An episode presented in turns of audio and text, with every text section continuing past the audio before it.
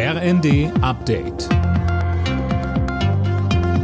Stündlich neu. Auf den Punkt informiert.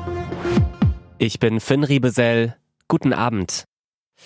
Nach dem tödlichen Raketeneinschlag in Polen geht Präsident Duda davon aus, dass das Geschoss von der ukrainischen Luftabwehr stammt. Nichts deute auf einen gezielten Angriff hin, sagte er. Bundeskanzler Scholz sieht die Verantwortung für den Vorfall bei Russland, wegen der fortgesetzten Angriffe auf zivile Ziele in der Ukraine. Er sagte nach dem G20-Gipfel, Es ist schon sehr bedrückend zu sehen, dass während hier getagt wird und alle sich miteinander halten, in großem Stil Raketen auf ukrainische Ziele geschossen werden. Das ist etwas, was wir nicht akzeptieren können, was unakzeptabel ist und deshalb auch von allen zurückgewiesen werden muss. Das Datum für die Wiederholung der Berliner Abgeordnetenhauswahl steht. Am 12. Februar müssen die Berliner nochmal abstimmen.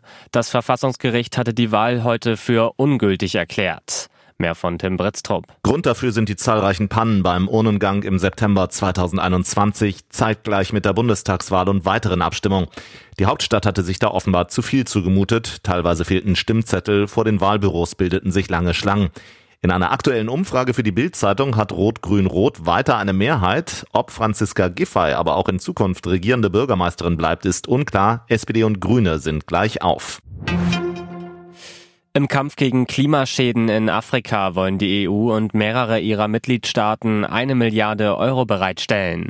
Das hat EU-Kommissionsvize Timmermans auf der UN-Klimakonferenz angekündigt. Beteiligt sind Deutschland, Frankreich, die Niederlande und Dänemark. Die Sportgeschäfte in Deutschland rechnen damit, dass sie auf ihren Fanartikeln für die Fußball-WM sitzen bleiben und haben deswegen viel weniger bestellt.